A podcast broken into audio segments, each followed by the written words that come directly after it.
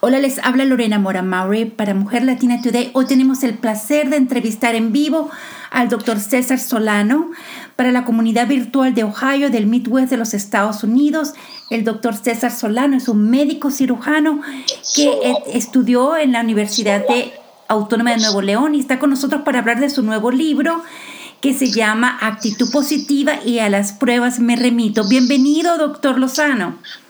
Gracias, querida amiga. Mira, muchísimas gracias eh, por em, eh, presentarme, por permitirme estar con toda tu audiencia, que es enorme, y por presentar este nuevo bebé, mi octavo libro, Actitud Positiva y a las pruebas me remito, que es un libro que es para gente escéptica, que de repente batallamos para cambiar nuestra actitud negativa, la queja, la preocupación, el hábito de estar viendo el futuro negativo.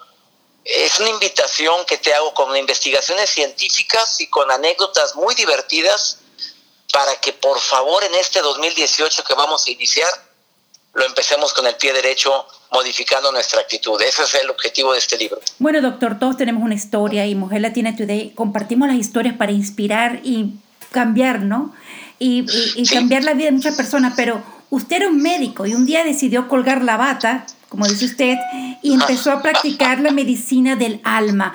Háblenos acerca de, de, ese, de esa decisión de colgar la bata y dedicarse a la medicina del alma. Sí, eh, querida Lorena, mi carrera de médico, que la ejercí 20 años de mi vida y la disfruté mucho y me encantó todo lo que viví consultando hombres, mujeres, niños. Me di cuenta de algo, que había un común denominador en mucha gente enfermiza, en gente que de repente presentaba cuadros muy atípicos, como que le dolía el oído y le dolía la pierna y le dolía el estómago y la espalda y el juanete. Yo decía, bueno, ¿por qué le duele todo a la vez? Y cada que les preguntaba, oiga, ¿tiene algún tipo de problema en su vida? Empezaba a llorar la señora, que su marido era un ingrato, que la trataba mal. Yo me di cuenta ahí que desafortunadamente, Lorena, mucho tiene que ver con la actitud, con las emociones, con que había un común denominador, o rencor, resentimiento, o personas que no habían podido superar un pasado tormentoso, o personas a las cuales desafortunadamente la ira y el coraje era parte ya de su existir. Y, y empecé a analizar eso y me di cuenta que, que, el dar pláticas a mis pacientes les tocaba favorablemente la vida. Y, y, cuando empecé a dar conferencias, de un momento en que me sobrepasó mi trabajo como conferencista, mi trabajo como médico. Y yo sí creo Lorena, y te lo digo y lo afirmo, y a las pruebas me remito, que un gran porcentaje de las enfermedades tienen que ver con las emociones. Fuera bueno que desafortunadamente las emociones malas a veces son, mayores que las buenas y eso es lo único malo. Bueno, doctor, yo, yo siento que, bueno, eso yo creo que llama, la vida nos enseña a través de los golpes, ¿no? Pero hábleme de esa, de la ciencia de la felicidad. Porque muchas son palabras, ¿no? Pero ¿por qué esa, eh, usted habla de que las pruebas se remiten y que son científicas, ¿no? Sí, yo, yo sí creo que, que la ciencia de la felicidad es algo que verdaderamente está revolucionando completamente a todas las personas que tienen cierto tipo de actitud escéptica, porque ahora los investigadores están analizando cómo la queja verdaderamente disminuye tu energía. La gente que se queja por cosas que no puede cambiar, por situaciones que son prácticamente imposibles de modificar. El clima, las personas que te rodean.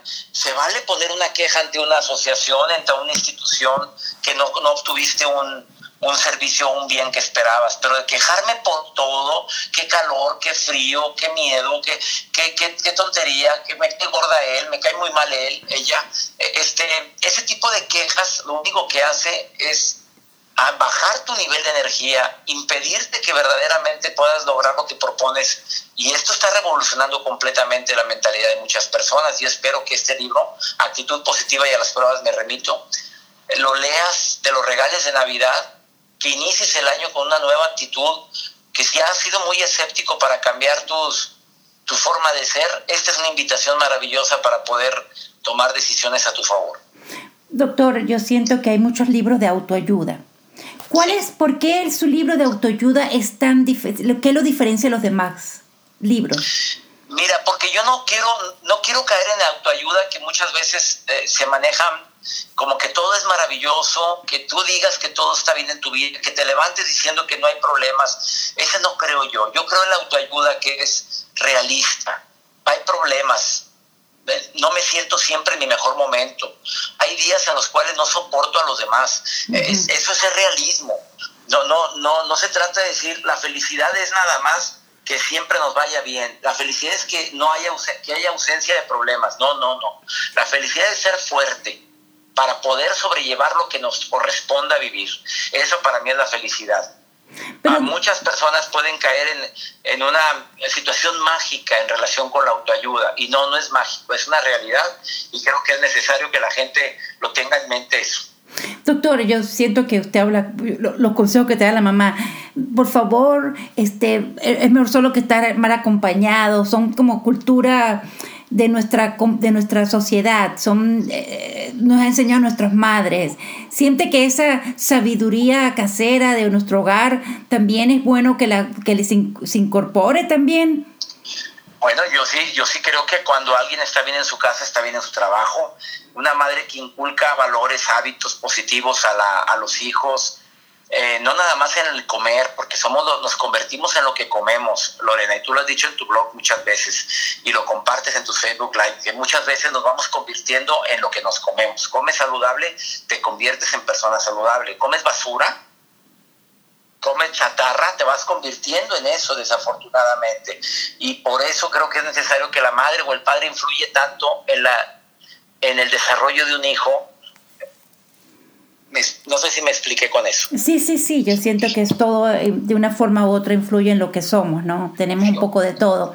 Doctor, dígame una, un, un, un, una, una, un caso en el cual la ciencia de la felicidad ha funcionado y que tiene prueba científica de eso?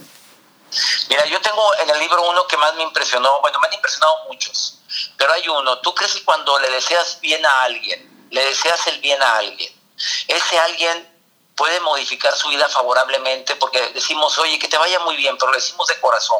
O cuando oro por alguien, esa persona por la que estoy orando, aunque no lo sepa que estoy orando por ella o por él, ¿puedo tocar favorablemente su vida? La respuesta es sí.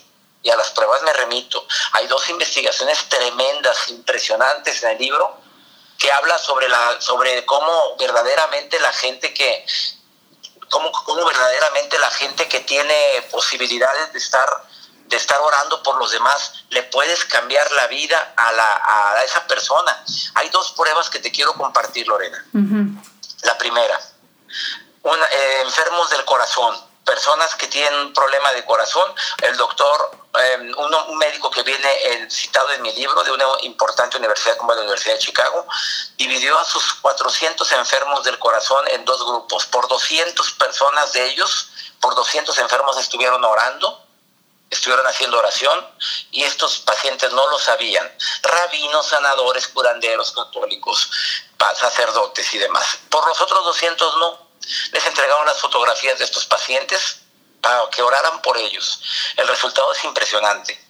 La gente por la que oraron tuvo menos recaídas, tuvo mejor respuesta al tratamiento y sobre todo logró salir adelante más rápidamente que por los que no oraron. Eh, esto demuestra el poder que tan grande que tiene la oración. Lo mismo se hizo con enfermos de SIDA hace varios años también esto. Y creo que son dos pruebas que van a impactar a todos los padres, madres de familia que creemos que una bendición a un hijo verdaderamente puede ocasionar un bien a un hijo. Aparte de que tu palabra impacta, el ejemplo arrastra. Em, creo que eso también influye mucho. Dime cómo eres y te diré cómo van a ser tus hijos, a menos de que el hijo tenga otro modelo a seguir más favorable que el de su padre o el de su madre. Doctor, está llegando una comunidad que realmente no es como Miami, no es como California, no es como Nueva York. Nosotros somos una comunidad que estamos creciendo, una población hispana que nuestra familia no se encuentra aquí, tenemos familiares en todos lados, somos una familia, somos nuevos este, inmigrantes, se puede decir acá. Eh, realmente sufrimos mucho de aislamiento, depresión invernal por el cambio de, de esto, que bueno, en Nueva York lo pueden tener.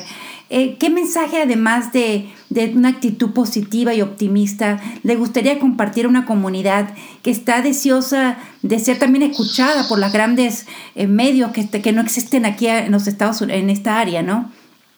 Eh, yo, siento que tomamos una decisión al, momento en que venimos a un país diferente al que nacimos.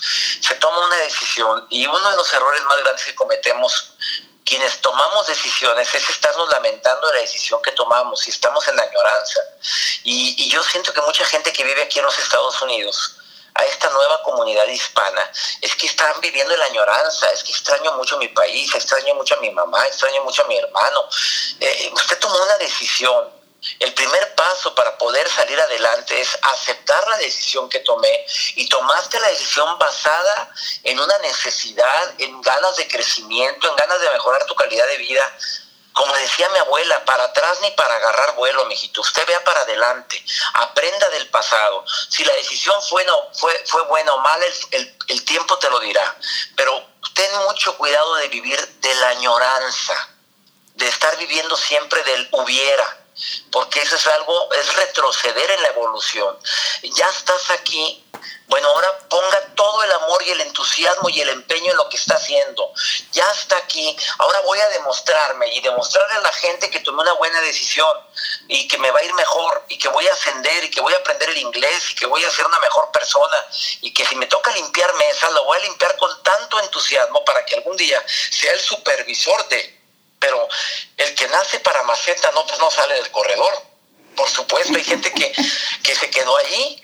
No, no, no, no, papito, mamita, usted quiere crecer, usted haga su plan de crecimiento, pero dentro del plan de crecimiento, la añoranza, el estar nada más lamentándose y suspirando, no te beneficia nada. Se vale extrañar, sí, se vale llorar de repente, sí, lo que no se vale es quedarse tirado en el suelo.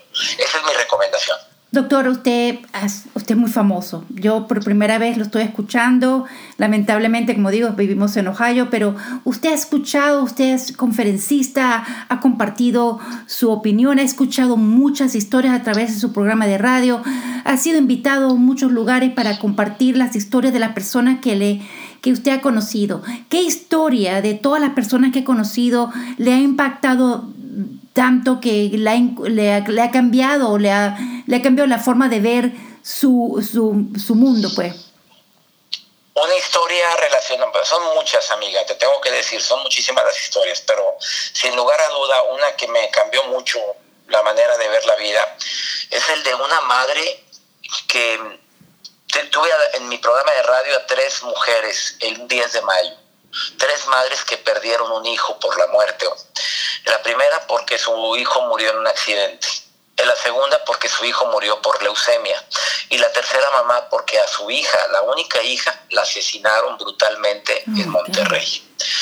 Y yo iba a hablar con madres que perdieron un hijo para, para hablar sobre el perdón. Y la primera madre que, que su hijo murió en un accidente dice que jamás perdonará Jamás, así dijo. Yo jamás perdonaré al borracho, al hombre alcoholizado, que iba manejando a esa velocidad y que mi hijo iba saliendo de la universidad de estudiar en la noche en la biblioteca y lo mató brutalmente en ese accidente. Eh, la segunda madre dijo que ella batalla para perdonar a veces al mismo Dios, así lo decía, porque ¿cómo es posible que le haya arrebatado la, vida de su hija, de, su hijo de siete años por una enfermedad? ¿Por qué a mi hijo? ¿Por qué a mí? ¿Por qué, ¿Por qué no a otros hijos de personas malas si no somos una familia buena? Y mi temor era platicar con la madre que habían asesinado a su hija brutalmente, eh, única hija, una doctora cristiana, de religión cristiana.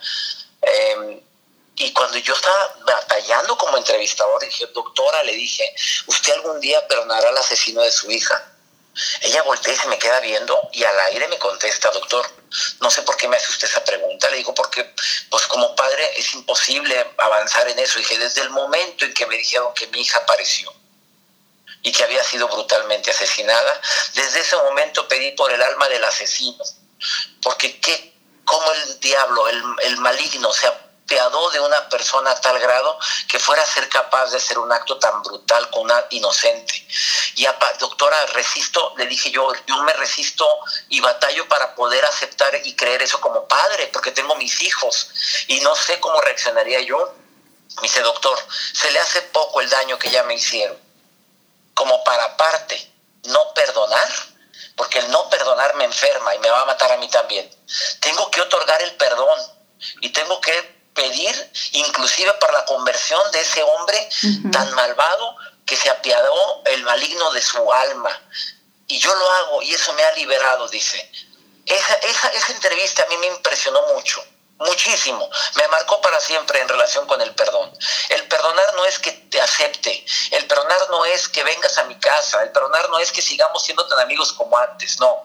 El perdonar es te perdono, te libero y que que la justicia divina se encargue de ti, pero no yo, no mi justicia en este caso. Se vale poner una denuncia, claro, póngala, pero el perdón es algo diferente. No te voy a otorgar un perdón si eres una persona que eres un delincuente, andas en la calle y, y que lo perdone la justicia. No, existe la justicia de los humanos y la justicia divina, pero como persona yo me propuse ese día perdonar a todos los que me han ofendido, a todos los que se han encargado a veces en alguna etapa de mi vida de dificultarme el camino. Mejor perdono porque la, gente rencorosa se enferma más. Doctor, me parece que eso es un buen comienzo para que uno se libere de mucho, muchas cosas que tiene amarrado y que se han creado raíces, ¿no? Doctor, usted ha escrito nueve libros. ¿Cuál es el nuevo libro que tiene pendiente? ¿Tiene una nuevo, un nuevo proyecto? Eh, mi nuevo libro se llama Actitud Positiva y a las pruebas me remito, que es el que estoy presentando ahorita. ¿Y tiene un nuevo proyecto? Nuevo proyecto, sí. Invito a todo nuestro público que nos está escuchando, contigo Lorena, que es enorme, a que mm, entre a mi página el próximo lunes, porque ya está un proyecto nuevo que se llama Creciendo Juntos con César Lozano. Es una conferencia mensual en vivo cada martes final de mes en vivo, una hora conmigo, con preguntas y respuestas del tema, desde temas de cómo tener actitud positiva cuando soy tan negativo, cómo tratar con gente insoportable, cómo entender a mi hijo adolescente difícil, a mi niña que es grosera, cómo poder ponerle buena cara al mal tiempo. Son temas tan interesantes que van a disfrutar y les prometo que si quieren empezar el año, el año de una manera diferente, acompáñenme a Creciendo Juntos. ¿Puedo decir mi página? Claro, doctor. Es www.cesarlozano.com a partir de lunes o en mi Facebook, César Lozano en mi Facebook, somos una comunidad muy grande en Facebook. Somos casi, somos 6, millones 600 mil amigos en Facebook y me gustaría que, si, que, te, que te formaras parte también de esta comunidad. Y ahí en el Facebook va a aparecer la invitación a Creciendo Juntos con César Lozano, una conferencia mensual. Y así, amiga querida Lorena, así es como celebro mis 25 años como conferencista internacional. Bueno, doctor, muy contento que no haya brindado la oportunidad de informar a la comunidad del, del Medio Oeste acerca de su libro. Este libro lo pueden encontrar en las tiendas digitales favoritas y en las tiendas, las librerías también de, todos los Estados Unidos. Sí, Barnes Noble en, en Puerto Rico también lo pueden encontrar, en todas las librerías de México, Sudamérica, en, en Target, está en Walmart, está en amazon.com como libro digital también. Ahí pueden encontrar todos mis libros en amazon.com. Es el octavo libro y espero que este libro toque la vida de tantas personas. Está No te enganches por el placer de vivir, eh, el lado fácil de la gente difícil, eh, una buena forma para decir adiós que es para duelos, está despierta que la vida sigue, destellos y las frases matonas de César Lozano. Lorena, ha sido un gusto que me hayas entrevistado. De corazón te felicito por tocar tantas vidas a través de la tecnología, eh, con esta maravillosa forma que tienes de entrevistar y sobre a toda la gente. Bueno, que pase un feliz día y una vez más, muchísimas gracias, le deseo mucha suerte y no se olvide de acá de Ohio, de Kentucky, Indiana, que estamos aquí este, deseosos de saber más de sus nuevos libros y de su nueva conferencia y cómo está impactando, cambiando las vidas y creando la diferencia en nuestra comunidad. Que pase un feliz día. Felicidades, bendiciones para ti y para todo el público. Gracias por esta entrevista. Gracias. Gracias, a Laura.